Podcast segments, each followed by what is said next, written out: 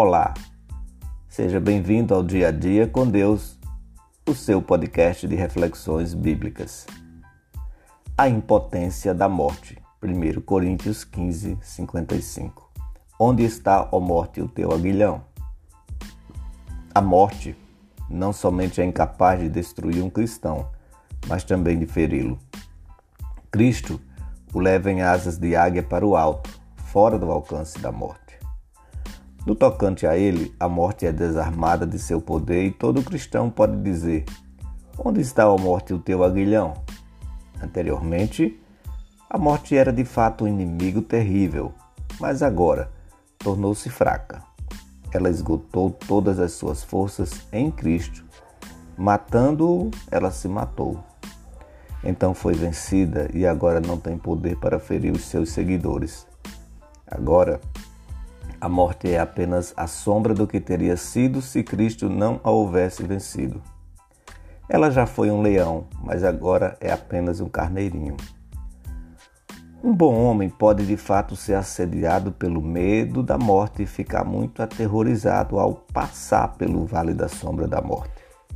Mas isso não é um fundamento justo para terror. E, se os santos ficam atemorizados, é somente por sua fraqueza e trevas.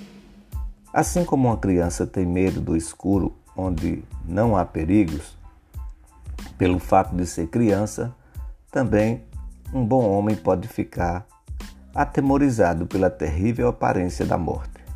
Porém, descobrirá que essa aparência horrível é apenas uma sombra, que pode assim parecer, mas nada pode fazer de terrível.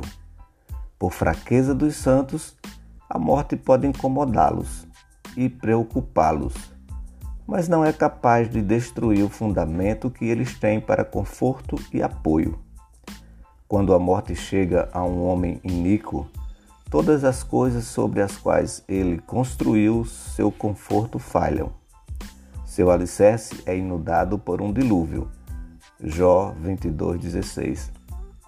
Porém, o alicerce da paz e do conforto do homem piedoso não é abalado em tempos como esse.